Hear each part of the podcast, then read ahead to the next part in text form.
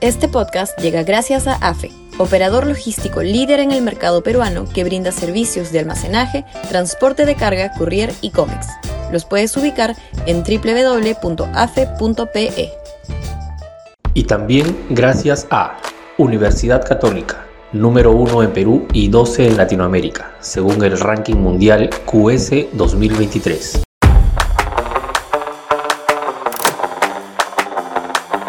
¿Y dónde está la ministra de Energía y Minas?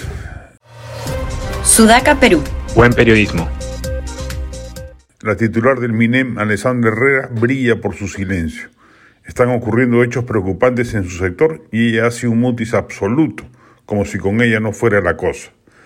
Hace poco vimos cómo la pusilanimidad del gobierno respecto de los permisos ya concedidos de uso de agua a Quellaveco ponía en riesgo el inicio de operaciones de una de las minas de cobre más grandes del mundo, con una inversión superior a los 5 mil millones de dólares. Y la ministra no ha salido en defensa del proyecto.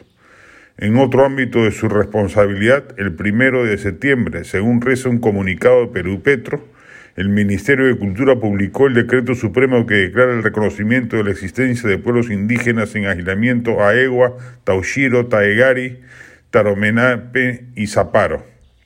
Y se solicita la creación de la Reserva Indígena Napo, Tigre y Afluentes, las mismas que se superponen con los lotes 39 y 67. El área que se propone como reserva es de una extensión de 10.323 kilómetros cuadrados que equivale a un área similar a la región Lambayeque o dos veces la región Tumbes. Y en esa área existen aproximadamente unos 250 millones de barriles de reservas hidrocarburíficas, aproximadamente el 25% de las reservas probadas del país que el Perú dejaría de capitalizar, además de lo que se perdería en oportunidades de puestos de trabajo, impuestos y desarrollo de una de las regiones más pobres como es la región Loreto. De hecho, son varias las comunidades directamente impactadas que actualmente desarrollan actividades de aprovechamiento dentro del área propuesta como reserva. Una declaración de reserva natural sin los estudios técnicos correctos y hecho hecha apresuradamente por motivaciones más ideológicas que ecológicas no ha considerado el daño poblacional que podría generar.